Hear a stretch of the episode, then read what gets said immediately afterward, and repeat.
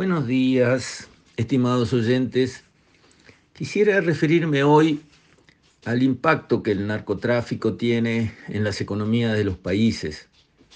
Me gustaría hacer estribo en una nota publicada por el semanario Búsqueda ayer, que muestra una investigación, un paper, un, trabajo académico realizado por eh, profesores de fuste de, digamos, clase internacional, que miraron, analizaron, estudiaron qué le hacía el narcotráfico a las economías de los países donde tenía una presencia significativa y trataron de encontrar un hilo conductor, trataron de mostrar que no vale mirar la foto, hay que mirar la película.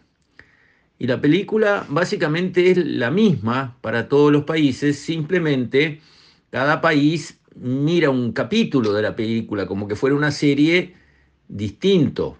Entonces, si uno mira un capítulo de esa serie al principio de la serie, parece que la cosa está bien, el narcotráfico existe en todos lados, eh, hay muertes, sí, pero es entre ellos, ¿verdad? Se matan entre ellos lo que acá se llamaba ajuste de cuentas, y bueno, algunos decían hasta mejor que se maten rápido y muchos entre ellos porque resuelven solos el problema, esa visión un poco ingenua de la realidad. Pero en el fondo la película continuaba en cada sociedad avanzando, no se detenía. Y ese enfoque de decir, ah, bueno, es problema de ellos, que se maten entre ellos, este, al resto de la sociedad eso no lo toca, eh, ya está, está encapsulado el problema, eh, no, no da para mayores. Justamente eso ayuda a que el problema, que esa película del avance del narcotráfico continúe. ¿Y en qué termina? Porque hay que mirar las últimas instancias, los últimos capítulos, para entender lo que nos espera porque la película también vale para nosotros. Nos va a pasar lo mismo que en otras partes del mundo si no actuamos para que no nos pase lo mismo. Y lo que nos espera se ve en zonas de América Latina, se ve en áreas de México, se ve en zonas de Bolivia, se ve en zonas de Paraguay, se ve en Rosario, en Argentina, se ve. ¿Y qué es lo que se ve? Bueno, el narcotráfico crece porque maneja mucho dinero ilegal. Por culpa de que haya tanto dinero ilegal se producen los enfrentamientos por territorio, por control de flujo de droga y de dinero, por lealtades. En ese mundo paralelo se producen guerras. Y de esas guerras van surgiendo triunfadores, los más crueles, los más inteligentes, los mejores gestores, los más astutos, los mejor formados para ese rol. Y por lo tanto van quedando cada vez más fuertes las organizaciones porque hay una especie de selección natural que se hace a los tiros. Se mueren entre ellos los que son más débiles, más tontos, menos precavidos, menos audaces, menos corajudos, este, menos bien organizados, y van progresando hacia la cúspide de esas pirámides los que son realmente excepcionales, en el mal, pero excepcionales, como líderes, como jefes, eh, etcétera, etcétera.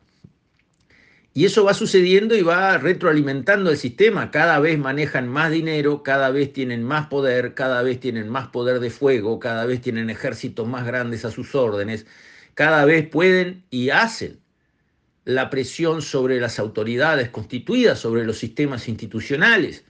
Con tanto dinero y tanto poder infiltran a la policía, al sistema judicial, infiltran a la política y la infiltran por las buenas o por las malas con aquello de plata o plomo. Me ayudás a hacer lo que yo preciso y te tapo de plata. Te regalo dinero como nunca soñaste en tu vida. Y lo hacen. O no me ayudas y te corto a tu hija en pedacitos y te lo voy entregando de a uno en tu cama. Y también lo hacen.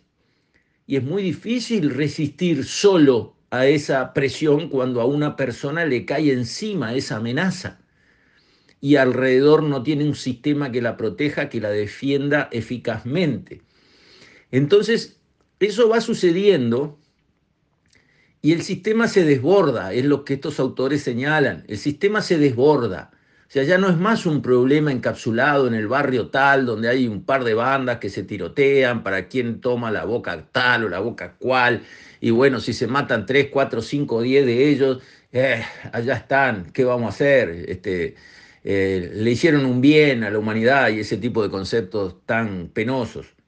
No, primero, empiezan a formar gente que se acostumbra a matar porque el que recibe la orden en uno de esos ejércitos, el soldadito más eh, modesto, recibe la orden de ir a matar a uno de la banda rival y va y lo hace, ya mató, ya aprendió a matar y ya vio que se escapó, que no le pasaba nada. Entonces, ese mañana es un sicario. Mañana le dan 500 dólares y le dan una foto y dicen, matame a este. Y está, y lo mata, porque es plata para él, y nadie le impide y por lo tanto va y lo hace. O sea, se crea un ejército de personas que aprendieron a matar, le perdieron el miedo a matar, le perdieron el respeto a las leyes y al código penal y matan. Y es muy peligroso tener eso suelto adentro de una sociedad. Hay que evitarlo. No, sí, pero además de, porque mató a otra persona que era integrante de una banda rival. Sí, toda vida es sagrada y ese homicidio es un homicidio con toda la barba y hay que caerle y perseguirlo y aclararlo y mandar preso al autor intelectual y al autor material y bla, bla, sí. Pero además, y eso es lo que falta muchas veces, hay que pararlo porque ese que mató a uno de la banda rival mañana va a matar a cualquiera. Porque ya mató, porque ya aprendió, porque ya le gustó. Y eso es lo que pone los pelos de punta. Entonces, estamos viviendo ese proceso en Uruguay. En Rosario hubo ocho homicidios en, en un día, en dos días, menos de dos días. Rosario, Argentina, acá al lado, donde el narcotráfico campea. Los temas de inseguridad se están volviendo espantosos porque ya no es más una cuestión de lucha por el territorio para vender drogas. Empiezan las presiones y las extorsiones por cobrar por seguridad como las mafias a los comercios. Tenemos un ejército, gente armada, organizada que nos obedece. Este territorio es nuestro, acá no entra nadie porque nosotros en este territorio vendemos la droga. Ah, bueno, entonces en este territorio vamos a empezar a ordeñar a las lecheras que haya. Los comercios, las personas pudientes, cualquiera que pueda pagar algo, va a pagar un peaje, va a pagar por seguridad en el mes. Sigue esa etapa a la de vender la droga. ¿Y por qué? Y porque son empresarios esos tipos. Maximizan sus ganancias con los recursos que tienen. ¿Y qué recursos tienen? Un territorio despejado para ellos, a los tiros, un ejército que les obedece a la guiñada y un área donde se mueven recursos parte de los cuales ellos pueden capturar y se piensan que no lo van a hacer. Y después de presionar para cobrar cuotas mensuales de seguridad a los comercios, por ejemplo, para que los dejen tranquilos y que puedan trabajar en paz, y bueno, si hay alguno ahí en la vuelta que tiene mucha plata o pasa por allí eh, el hijo o la hija de alguien que tiene mucha plata aunque no viva allí, y bueno, el próximo paso es el secuestro de personas que puede ser súper rentable, se habla de millones de dólares cuando secuestras a la persona adecuada. ¿Y qué riesgo corres? Y cuatro chichipíos que lo secuestran y lo esconden no sé por dónde, y si les va bien se cobran 10 millones de dólares, obviamente los cobra el jefe, y si les va mal, los capturan estos cuatro chichipíos, la mitad los matan, la otra mitad terminan presos eh, durante 20 años, y al jefe ¿qué le pasó? Nada, quedó por ahí la cosa porque ellos saben que si llegan a hablar y a denunciar o a testificar, ellos, sus papás, sus abuelos, sus hermanos, sus hijos, los que tienen y los que tendrán en el resto de su vida serán todos molidos y serán molidos.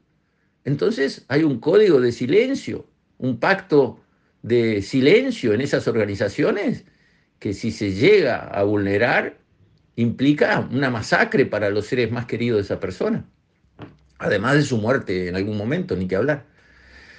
Entonces, eso es lo que viene por delante y por eso es tan importante el combate al narcotráfico. Un combate más a fondo. Está bien ir a atacar las bocas de pasta base. Sí, hay que hacerlo porque en realidad allí eh, se genera para el barrio un problema de seguridad. Es indiscutible. Pero el combate al narcotráfico tiene que ir más allá. Tiene que tener otro impacto, otro calibre. Y hay que tomar medidas que ya han sido propuestas y que en realidad eh, falta tomar. Una medida, por ejemplo, la propuso Guido Manini Ríos cuando era eh, candidato eh, en años anteriores, que fue crear una cárcel de alta seguridad bajo control del ejército para poner a los pesados, realmente a los capos, los jefes que están presos, no pueden estar presos en una cárcel común con dos o tres celulares a la orden y manejando en los patios a su mismo ejército desde allí, que es exactamente lo que está pasando. Eso no puede suceder. Pero sucede, ¿por qué? Porque las cárceles que nosotros tenemos son manejadas por policías. Es el Ministerio del Interior el que maneja las cárceles. Y el Ministerio del Interior no puede rotar los policías todas las semanas que están adentro de la cárcel. El policía que está cuidando la cárcel tal es el mismo hoy, mañana, pasado, traspasado. Y entonces, ¿qué pasa? Estos presos, en serio, averiguan enseguida dónde vive, quién es, los padres, los hijos, la mujer, la hermana, averiguan todo. Y lo apretan. Lo apretan porque realmente le aplican la fórmula plata o plomo. Y, por más íntegro que sea ese policía, lo sacude. O por lo menos a algunos los quiebran. Y entonces a partir de esa grieta, de esa fisura, entra el sistema del poder adentro de las cárceles, donde estos narcos pesados y estos grandes delincuentes manejan toda la cárcel adentro y manejan todo el crimen afuera. Y reclutan. El pobre chiquilín que fue preso porque se robó una bicicleta, termina como un soldado de un cártel de la droga. Ahí termina, ahí adentro aprende, ahí lo reclutan. Y eso no puede ser. ¿Y cuál era la diferencia con la cárcel que proponía Manini? Una cárcel manejada por los militares, donde van solamente los pesos pesados, que quedan incomunicados de verdad. ¿Cómo se consigue eso que debe ser, obviamente? Y se consigue porque el ejército tiene cuarteles en todo el país y pueden cambiar la guardia, la que está a cargo de ese penal, todas las semanas, dos veces por semana, viene un equipo nuevo. Y entonces no tienen cómo apretarlos, porque cuando se enteraron de quién era el carcelero tal, ah, ayer sí, pero hoy no, ya es otro. Ah, vamos a averiguar quién es este. Y cuando averiguaron, hicieron todo el trabajo de inteligencia para apretarlo, ah, no, pero este ya volvió a Tacuarembó, al cuartel de allá. Por más que lo apriete allá, no te puede ayudar en nada. Y de esa manera, una cárcel de alta seguridad se mantiene como una cárcel de alta seguridad. Eso es una buena idea. Hay que hacerlo. ¿Cuál es el problema? Lo propuso el general en jefe del ejército. Sabe que el ejército lo puede hacer. No es un, chistoso Manini Ríos que propone cosas que sabe que no se pueden hacer. ¿Y eso ayuda o no ayuda? Evidentemente ayuda. ¿Y por qué no se hace? Ah, ahí empezamos con las chacritas y las cositas, el interés de cuatro, que no quieren que me saquen esto o me pongan lo otro. Pero no estamos hablando del país entero, de la sociedad uruguaya entera. ¿Qué, qué interés alternativo hay? Nada. Son cosas que hay que hacer. Segundo, también Manini Ríos había propuesto, entonces cuando era general en jefe del ejército, no cuando era candidato ahora, de hacerse cargo de 900 ni, ni por año. Los chiquilines que en los barrios ni estudian ni trabajan. ¿Y qué va a pasar con ellos? Un chico que ni estudia ni trabaja. A ver, pensemos, en un barrio pesado, ¿qué destino tiene? Es carne de cañón para estas cosas. Es cuestión de tiempo. Bueno, si esos 900 por año, con los mismos recursos que tenía el ejército, no había que poner un peso más de la sociedad, van a formarse a un lugar donde les enseñan a levantarse a una hora, a saludar, a bañarse, a comer bien, a hacer ejercicio bien y aprender algún oficio, o sea, pintar paredes o levantar paredes o eh, arreglar una máquina o manejar un camión o lo que sea, salvo el servicio de uso de las armas, bueno, un año después, ese muchacho sale con otras perspectivas, con otra posibilidad para su vida. Le dieron lo que no había tenido, que era aprenda a respetar, aprenda a cumplir, aprenda a saludar, aprenda a esforzarse, a trabajar, tome una disciplina, mantenga un orden en su vida. Eso no lo recibió porque su abuelo no lo tuvo y su padre tampoco. Entonces, ¿quién se lo va a dar? Si nadie alrededor de él lo tenía.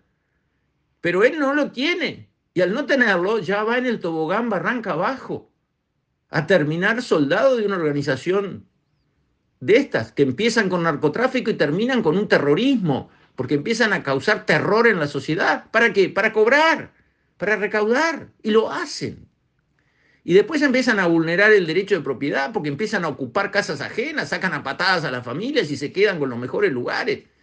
Y después hay que ir allá de atrás a tratar de recuperar esas casas ocupadas como estamos haciendo nosotros ahora, pero no ven que la película estaba avanzando en el Uruguay. Entonces, ¿por qué no se toman en cuenta esas ideas como las que planteó Manini, una cárcel manejada por militares para los pesos pesados?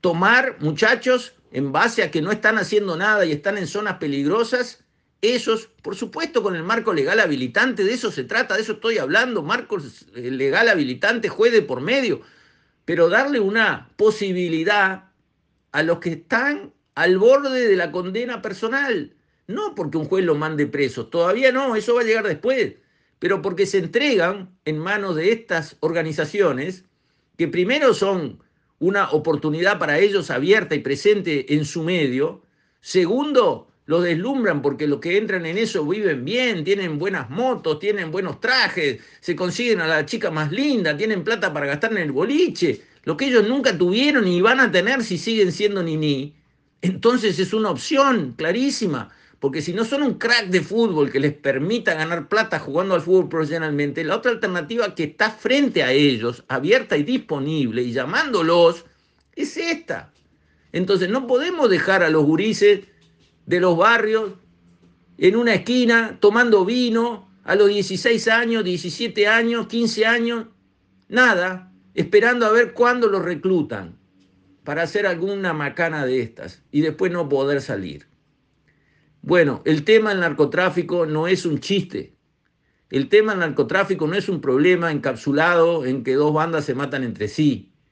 El tema del narcotráfico empieza con narcotráfico, sigue con extorsión por seguridad, avanza hacia los secuestros, genera sicarios desparramados por toda la sociedad que matan por dos pesos a cualquiera que tiene un problema con otro, y avanza también hacia deteriorar el derecho de propiedad, infiltra las instituciones y las debilita a todas, y en realidad es un cáncer que aleja a los inversores porque nadie quiere ir a poner plata en un lugar donde si va a cuidar su inversión puede terminar secuestrado o eh, presionado para que pague lo ilegal que le exigen. Esto es muy grave, hay que enfrentarlo con más vigor, hay que hacer otras medidas, hay que dar la batalla a todo lo grande porque nos jugamos, realmente nos jugamos el futuro de nuestros hijos y de nuestros nietos. Con esto, estimados oyentes, me despido. Hasta la próxima, si Dios quiere.